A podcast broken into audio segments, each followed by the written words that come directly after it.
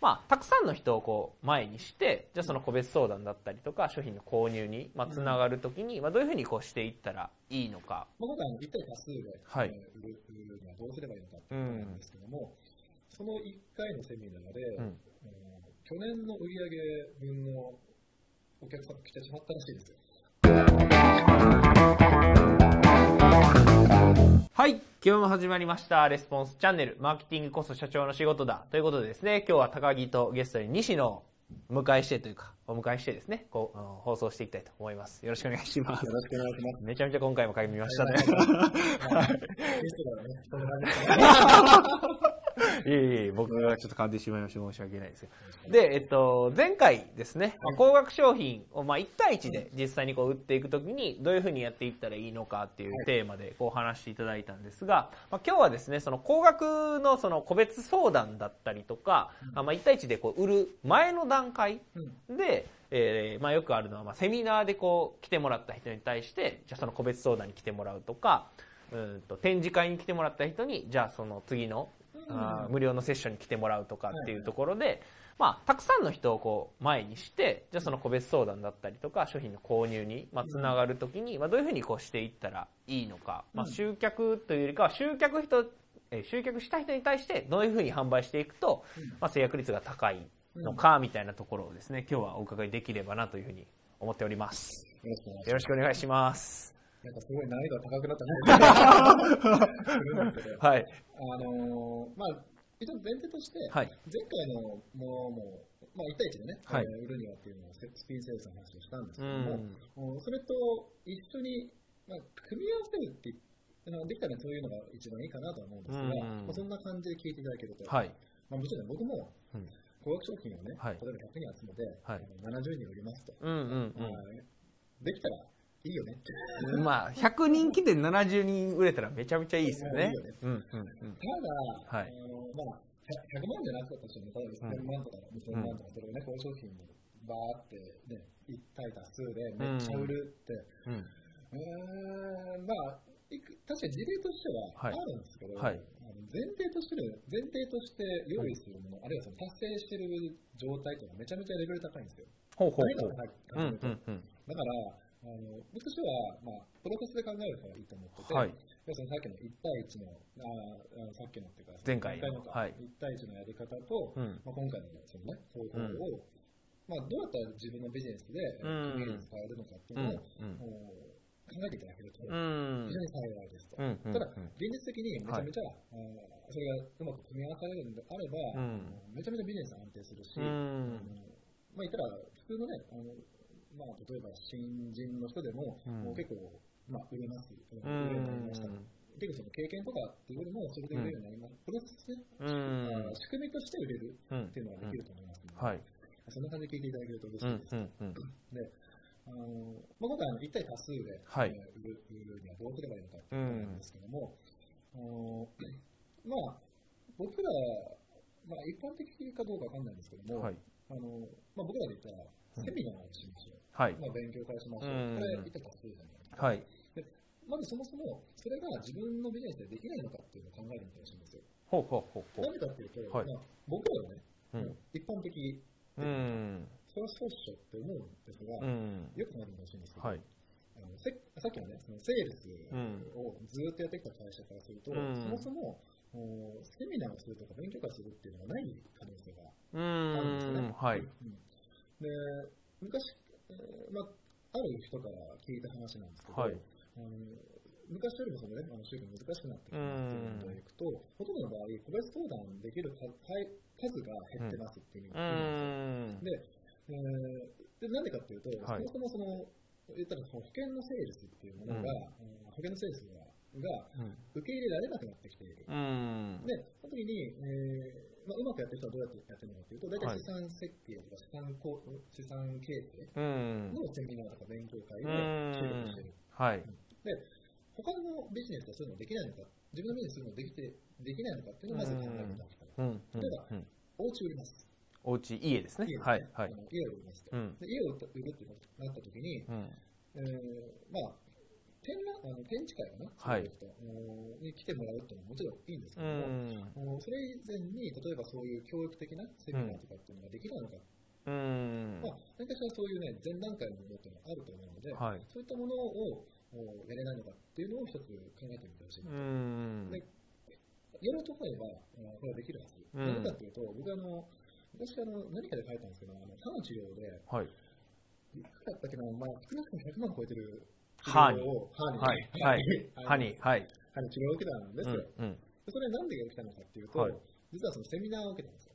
あ歯医者さんの、いきなりその歯医者に行って、100万どうですかで、お願いしますじゃ、なくてそのなんか説明会とかセミナーに行ったと。はい。はいであの今まだその通り、はいあの重要なところで、はい。その歯医者さんって、一応ホームページがあって、はい。でその個別相談っていうかな、うんそれが一応募集されてはいるんですよ。はい。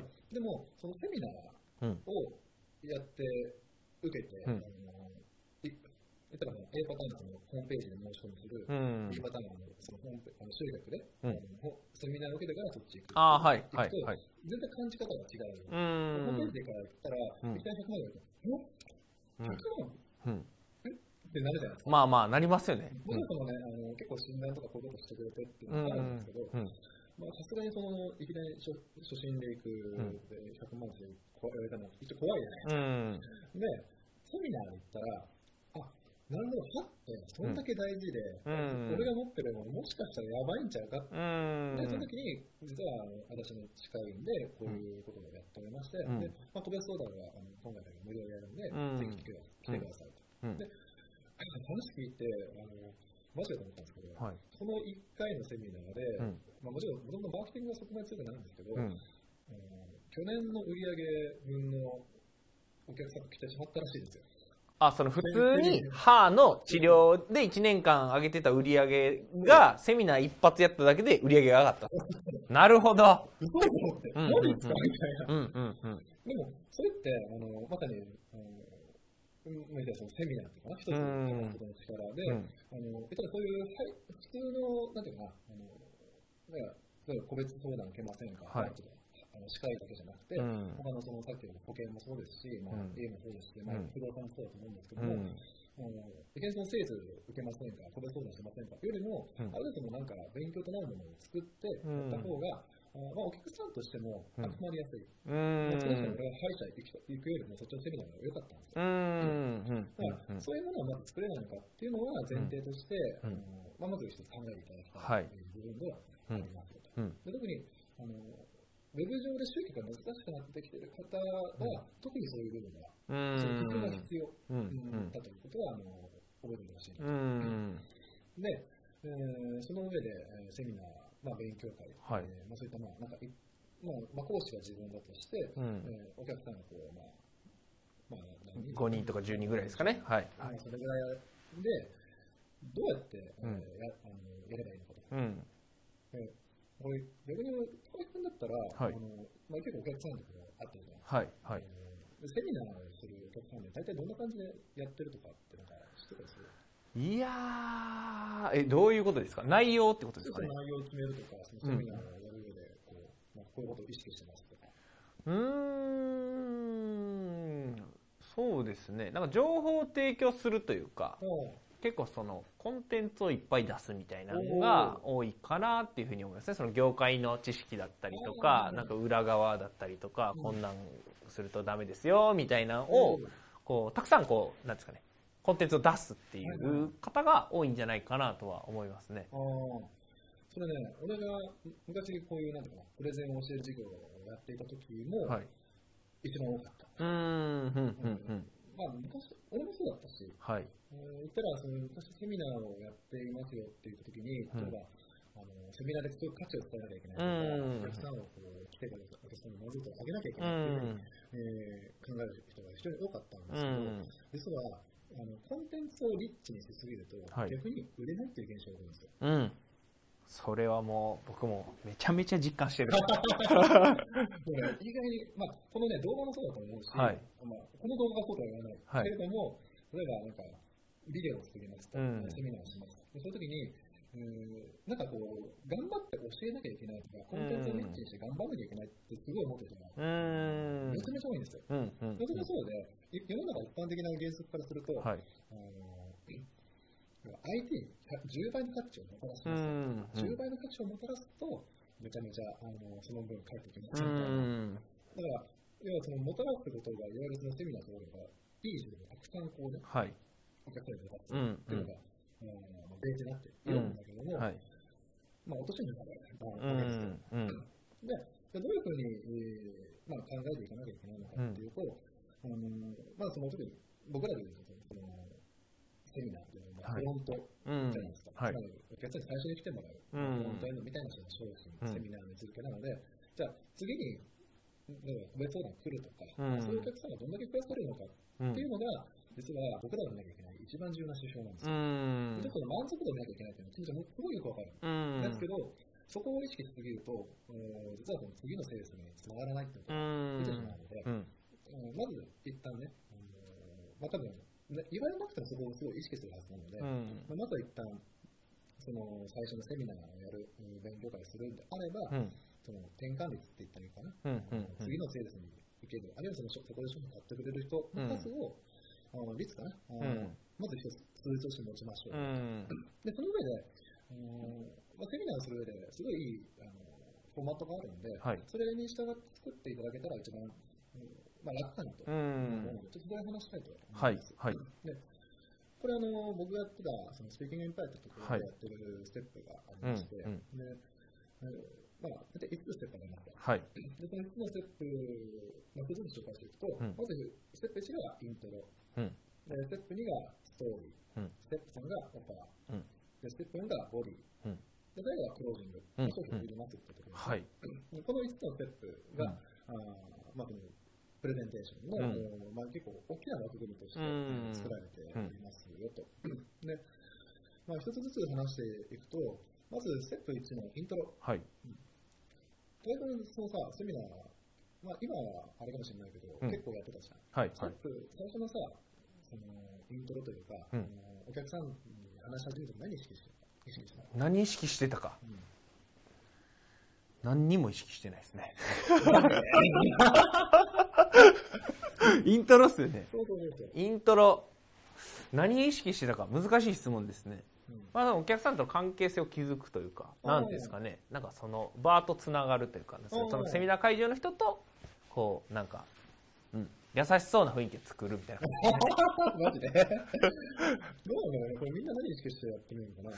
うんうん。イントロっていうと、はい。あのもちろん考え方としてね、あのいろいろあるんだけども、おまあ、まずその、ステップ1のイントロっていうのは、あのお客さんのその注意をいかに集められるかってういうのをまず一つ考えて、はい。えーいきたい部分なんですね。うんうん。で、ほとんどの人って、まあまあ、こ今まで見たケースで、うんあのうんと思ったのは、はいすごい、なんていうかな、ぐぐだぐだというか、ほうほうほう。というのはやっぱりそのしゃ最初に喋るのは難しいじゃん。うーん。なので、あの結構まあ、その注意を集めるっていう段階で、少しこう、なあなあな感じが出てしまうと、その最初の印象で結構、その後がいろいろ消えてしまうので、まあ、ポイント3つに絞って、はい。本当はあの、結構パンってあるんですよね。うん。まあ、長いので。うんうん まあ、3つ絞ると。うんで、まあ、まず1つは、あのセミナー聞くことによって得られるベネフィット。うん。いやこのセミナー最後まで聞いたらこういうことが分かりますよ、こういうことができるようになりますよ、はいっていうのが、まあ、まず一つ、絶対に言っておいた方がいい内容です。うん。で、で二つ目、えーまあ、簡単な自分の自己紹介。うん。うん。うん要はこういうことをしてきましたよ、経歴こういうふうに。うん。で、三つ目は、問題を、おまあ、設定するというか、うん今、これ皆さんここ集まってきていただきますけど、うん。こういう問題感じてませんかと。うん。そういうまあ問題をこう出していく。うん。うんこの3つは、うんあのまあ、絶対に言えてくる。うんもちろん、この順番でもいいですよと。はい。変えてもいいんですけど、うん。あのこの3つを、まあ、まず意識して、うんしゃべ最初イントロでね、うんしゃべる。うんでは、お客さんがそこにいるっていうのは、うん何かしらのベネフィットとか、うんまあ、問題を解決したいっていうのがあるはずなので、はい。そこに対してちゃんと約束をする、うんうんこれをまず意識していただけると、まあ、イントロとしてのその、なんていうかな、うんまあ、長々感もあって、ちゃんとこう、お客さんの注意を聞いて、うん聞く姿勢を作るっていうのがうんできますよと。うん。で、次のステップに、はいストーリー、うんで。ストーリーで何を話すのかっていうと、自分のあの今までその自分がこうビジネスを始めてきた、はい。あのいきさつというかきっかけというか、うん。まあ、本当はその、ね、自分が生まれた時からの話をしても全然良くて、そこからこう、なんでこのビジネスが始まるようになったのかうん。うん。っていうのをおストーリーとして喋る。うん。で、このストーリーとして喋る効果が、実はね、めちゃめちゃ重重要っていうかな、うんあの効果絶大なんですよ。うん。なぜかはわかりません。これなんでストーリーを人と喋るとこう、人がこう引きつけられて、うんこの人の仕事を聞きたいと思うのか、うん。うん。まあ、僕もね、すっごいこう、わからないですけども、うんでも毎回そのね、もともとスピーキングエンパイアというところでやってた、うんプレゼン聞いた時も、なんかこの人にめちゃめちゃ話聞きたい、もっと長くなりたいってなると。うん。で、まあ、最初はそのビジネス始めたきっかけって言ったんですけども、まあ、自分の生まれた時からのストーリーをこうつなげるようにね、話していっていただけると、お客さんとすごいラポールが築けるんうですよ。ん。まあ、それでこう、もともと来てるお客さんが、この人なんで来てるんだろうっていう、一番大きな疑問が解消されるからだとうん。思うんですけど、うん。うんまあ、そこでね、自分の、まあ、生まれからビジネスを始めるきっかけ、うん。まあ、その商品がでできたきっかけ。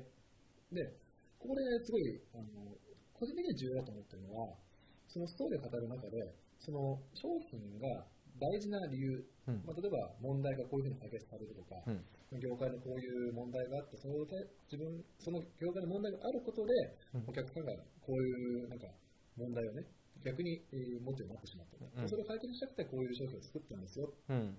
まあ、いわゆるそのお客さんが持ってる問題がこれによって解決されるんだっていう、ちょっとした裏付けえーができる。んそういうストーリーが,えーが話せたら一番ベスト。うん。で、ほとんどの人って、大体そのイントロ話した後に、次はコンテンツ話すんですよ。うん。うん。でそのコンテンツ話していくと、どんどんお客さんの注意っていうのが、なぜかなくなってしまう。うん。なので、えー次のステップには、ストーリーを話して、うんで、まあ、お客さんの共感をもらいながら、うん。やはり自分の商品のその問題を解決できるうんっていうところを話していく、うんえーまあ、そういうところをやっていただきたい。うん。で、ステップさんのおオファー、はい。これね、あのーまあ、プレゼンでこう話しているときに毎回、あのー不思議がられていたんですけども、うん自分がそのプレゼンの中で売る商品をその、まあ、話す前に見せるっていうことをするわけですよ。うん。例えば、僕らだったら、セールスライティングの先生セミナーがあったら、うん次に売る、まあ、まあ、講座のね、セールスライティングの講座がありますよと。で、それを一旦ここで見せるっていううんことをするのがオファー。うん。で、ほとんどの人って、このオファーを、なんか最後の最後までこう隠すじゃないですか。うん。でそれを、あえてその、もう真ん中に持ってきて、えーうんコンテンツを話す前にそれを見せる。うん。まあ、それね、なんでそういうことをするのかっていうことを、昔、あのスピーキングエンパイアのね、えー創業者に聞いてみたんですけども、うんえートランスパレンシーって言ってたのかな。あの透明性をまあセミナーで作りたいんだと。うーん。もう最後にじゃあ売るよっていうのを先に言っちゃうっていうことですね。要するに言うことが信頼性につながると。うーん。で、これはね、あのまあ、当時そのスピーキングエンパイアと、あの協業してた、まあ、ジョイントベンチャーしてたあのマーケターの人がおって、はい。そのマーケターの人があのあるテストをしたんですよ。うん。うん。ウェブセミナーで、あの要はステップ1、2、3、4、要はイントロ、イントロを話して、ストーリーを話して、オファーやって、コンテンツ話して、クロージング。うんで、A パターンというか、んで、B パターンで、このオファーを抜いたパターンをはいはいテストしたの。うん。そしたら、なんと、あのまあ、何のテストだったのかというと、そのウェビナーの視聴率、うん。これが、あウェビナーっていうのはその、ウェブでそういうセミナーをこう、まあ、1時間とかのね、はい動画でこうやっていくものなんですけども、そのウェビナーの視聴率、最後まで見た人の数が、実はペットさんのストーリーを、あオファーを売った方がうん高かったんですよ。へー。もうね、あのよくそんなことをテストしたなとうん。思ったんですけど、うん。でも、まあ、それは、まあそのね、その一緒に話してたんで、うんデールが、それが、あの創業者の、それが透明性の力なんだ。うん。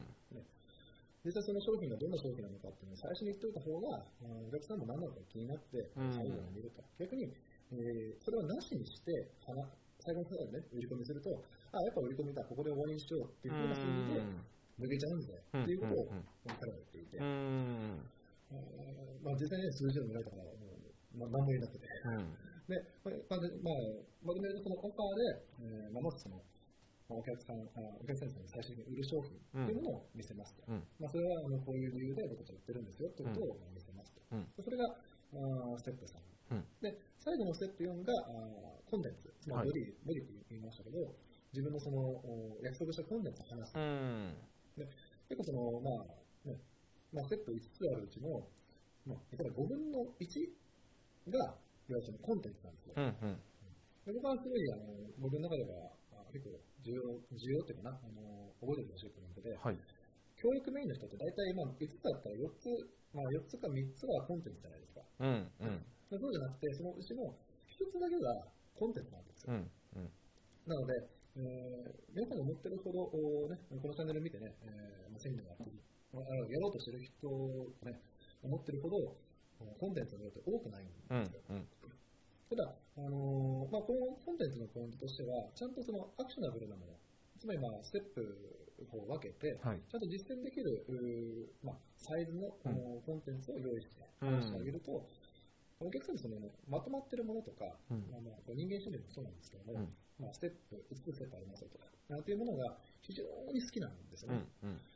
例えば、高木さんもしかしたらセミナーで経験あるかもしれないけど、はい。ステップ5つありますとか、うん。これ3つリストがありますとかって言ったら、急になんかこう、キュッとなる人っていません？まあそうですね。メモ取り始める人はいますねここだけ来ますみうん。たいな。うん。でなんかリストってやっぱそういう力があるので、んえーまあ、そういうふうに、ね、リストをこう分けてあげる、ステップ、まあ、5つ作ってあげる、うんえーっていうふうにすると、お客さんとしてはすごいこう、まあ、あよかったよかったみたいな、うんまあ、あるいはその一つこう乗り越えられる、うんまあ、次聞いてよかったなって思うコンテンツができます。うん。で、それを話した上で、えー、このステップ5つやる上で、あの一番いいのがうちの商品にすっていうことで、うんステップ5のクロージングになる。うん。うん。うん。まあ、クロージングに関してはね、えー自分のその商品のベネフィットを話して、うん。で、最終的に商品いくらですと。うん。えーまあ、こういうことをやってくださいと。はい。あるいは、前回話したね、あのスピンセールスのプレッツオーダーに誘導するっていうのも一つ。あったりします。うん。うん。うん。まあ、まとめると、そのステップ、ねまあ、イントロと、おあるいはそのストーリーと、でオファーと、ボディと、クロージング。うんまあこの流れでセミナーを組んでいただけると、うんまあ、フロントから次のね、あそのセミナーから次の人が買うとか、うんあるいはその個別相談にも行くとか、そういった率が高くなりますので、うん。まあ、ぜひ使って、まあ、この流れを使っていただきたいなうん。という感じでございます。うんうんうん、なるほどなるほど。ありがとうございます。じゃあまあこれ見ていただいている方もそのプロセスでまあイントロがあって、えーストーリーがあってオファーをしてからあーまあコンテンツ話して最後クロージングっていう流れで、まあ、そのセミナー自体をまあ設計していただくとい。いかなという感じですかね。そうですね。はい。多分多分、なんとなく作ってると思うんですうよ。ん。なんとなくっていうか、こう、こういうふうに話を進めていけばいいんじゃないかっていうのがあると思うんですけど、ううん。ん、なんだか、うんまあ、今回実証されてるあれフォーマットとかを使った方が、うん。やっぱり早く作れる。んですよね、まあそうですね。うん。で特にその営業1対1で来ると、やっぱセミナーって若干ちょっとこう、違う部分が多くて、うん。特にそのコンテンツを話すって、まあ、あまりそのセールスの部分がない。うん。それをどうやって組み入れていくのかっていうところで、はい。えー結構分かれ目出る、うん。えーと思うので、うん。えーこういったフォーマット作って、あこれでいいんだっていうふうにパーッとやっていただけると、まあ、非常に楽に作れるかなと。うんありがとうございます。じゃあこれも見ていただいている方はぜひぜひセミナーの構成を、まあ、今日の、おまあ、西野がお伝えした内容でですね、えー作っていただければなというふうに思います。はい。ではですね、本日のレスポンスチャンネル以上で終了となります。最後までご覧いただいてありがとうございましたあ。りがとうございました。最後までご覧いただいてありがとうございました。ぜひですね、いいねと、あとチャンネル登録ですね、えーしていただければと思います。あと、質問だったりとか、コメント、概要欄の方にですね、お待ちしておりますので、ぜひ、質問、コメントしてください。